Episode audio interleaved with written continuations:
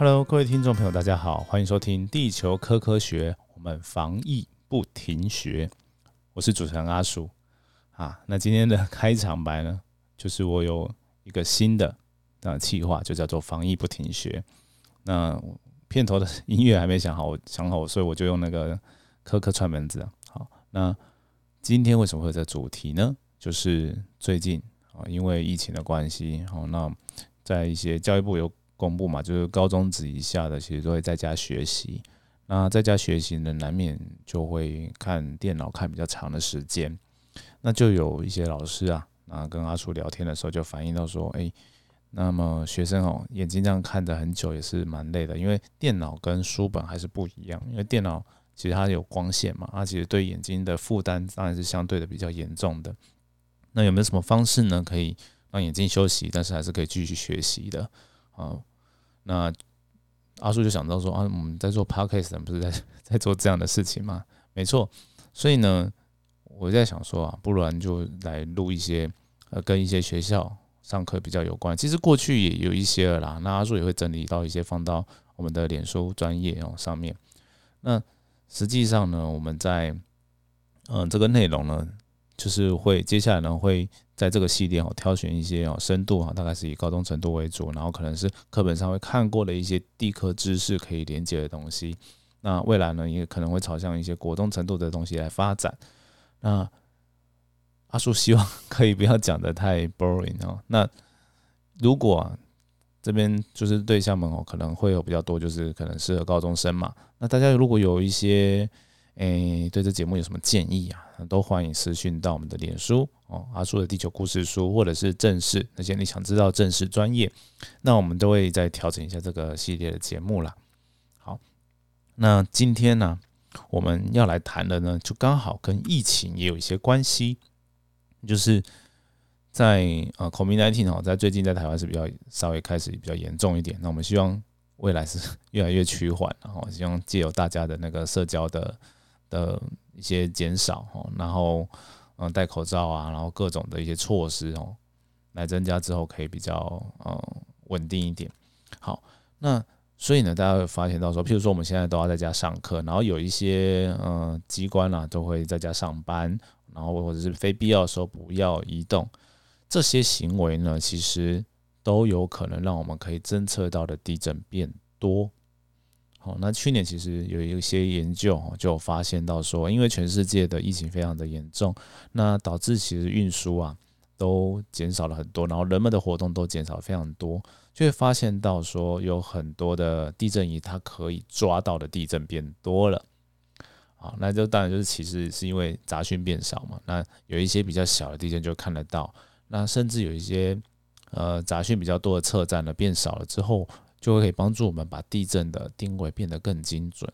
也就是说，我们可以利用这些方式哦，可以对地震有更多的认识。那甚至因为地震是从地底下传过来的，那各位可能在有些人可能在课本上有学过，说，呃，地震可以帮助我们了解地底下的地球内部的构造。好，那这些呃杂讯变少的情况呢，就会让我们知道说，哦，地底下的构造哦，可能会看得更清晰。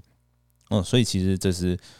人为活动减少之后，对我们一些帮助。那另外就是，哦，像我们知道说，哎，我们平常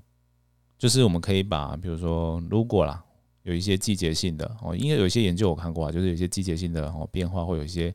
呃杂讯，或者是一些日期性的变化，哈一些杂讯变多变少的情况。那当我们哎都把杂讯压到很低的时候，哎，我们其实就可以去分析到说，哦。过去有什么样的杂讯会影响到我们呃地震资料的收集？那或许啊有一部分我们可以啊利用过滤的方式哈去把这些呃特定频率的哦的杂讯给过滤掉。那或许呢可以让我们哦就是人们恢复活动之后呢，诶也能够一样可以看到比较细微的地震资料。哦，那所以科学家其实都在用这些方式再去分析现在的状况。好，那。大家就想说，那是不是所谓的杂讯哦，对于地震学家都是很不好的事呢？诶，其实不一定，大部分都是啊。尤其是像譬如说，我们我们想说，我们把地震仪啊哦放到海底，就是诶，再先先先回头讲一下，地震仪啊，如果啊它非常的灵敏，它如果放在我们人怎么讲都市都会区里面，它常常会受到一些影响。就比如说，呃，我们的大卡车经过啊，地上就会有点嗡嗡的哦，它就会记录到这些大卡车的杂讯。然后小汽车也会，然后甚至呃，如果附近有很多人很吵 之类的，也可能都会被记录进去。好，那如果我们把地震仪呢放到 OK 海底海底下海底的时候呢，想说，哎，那没有人，那应该地震仪的杂讯会变少吗？哦，没有，其实大海底下是非常非常的热闹的。好，所以呢，其实，在海嗯海底的地震仪呢，它其实它会收到什么讯号呢？除了地震以外哦，你包含一些嗯海流、海水的波动，那甚至海底底下一些生物哦移动、迁徙的各种声音都会被它收下来哦，所以他收到的杂讯可多的。那所以呢，其实很多哦地震学家在分析这些海底地震仪的资料的时候呢，就会需要把这些杂讯去过滤掉。OK。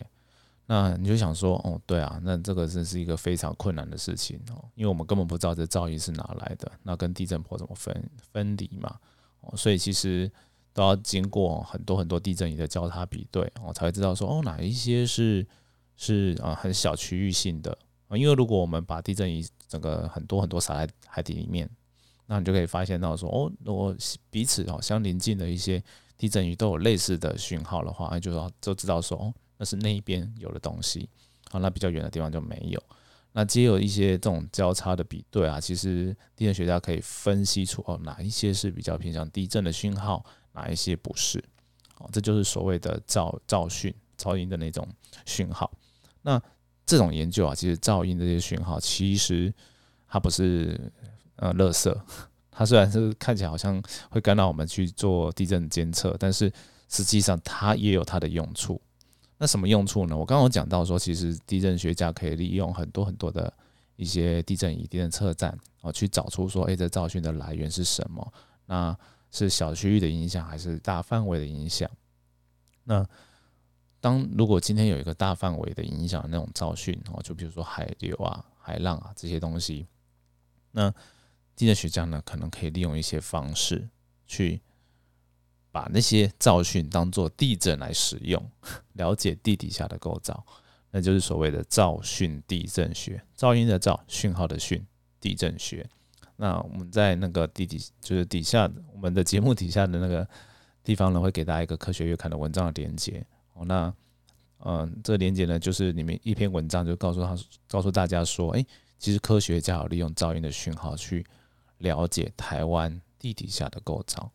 哦，那。用这个方式呢，其实它可以成为一个，就是怎么讲，新一个新的方式。就过去呢，可能会用天然的地震讯号去了解地底下的构造，然后我们就会得到出一个理论、一个模型啊，一个样子。那用呃噪讯呢，就会得到另外一种样子。那到底哪一个对呢？其实就必须要更多的一些证据去佐证。好，那讲那么多，讲那么多，到底这些东西写雷冲啥？到底是要干嘛？那其实啊，这边跟大家讲说啊，地震或许对一般人哦或一般大众来说，大家可能都会想要知道说，我们有一天哪一天可以预测到地震哦，可以减少这些灾害哦，是大家最终最想要的目标嘛。但是啊，要知道然后地震预测要怎么预测之前，当然我们要先要非常熟悉、非常了解哦，地震是怎么来的。的一些各种细节都要知道才有办法啊，所以我刚刚前面讲这一堆 研究的方式呢，就是科学家尝试去解密地震的时候会用的各种方法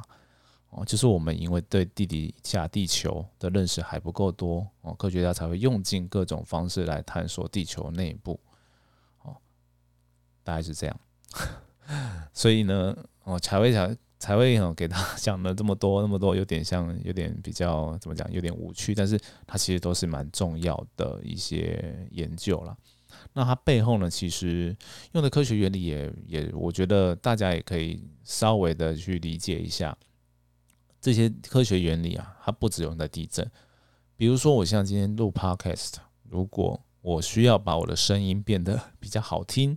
那或者是把我周围的各种杂讯，或者是我的猫。哦，我都有一只猫叫阿呃 Tola，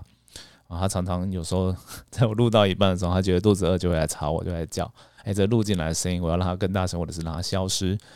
其实用的原理哦，其实跟这些处理地震波的方式是一样的，处理声波跟地震波是非常类似的哦，所以其实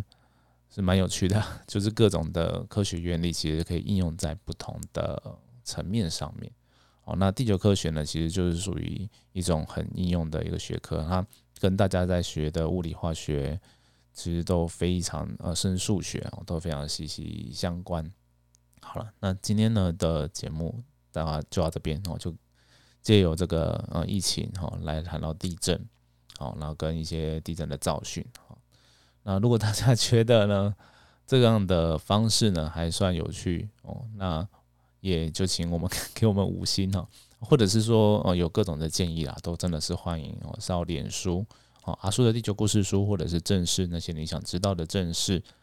哦，来跟我们呃分享哦你的想法。然后我们就会呃继续精进我们的节目啊，好，那今天就节目就到这边，我们就下次见喽，拜拜。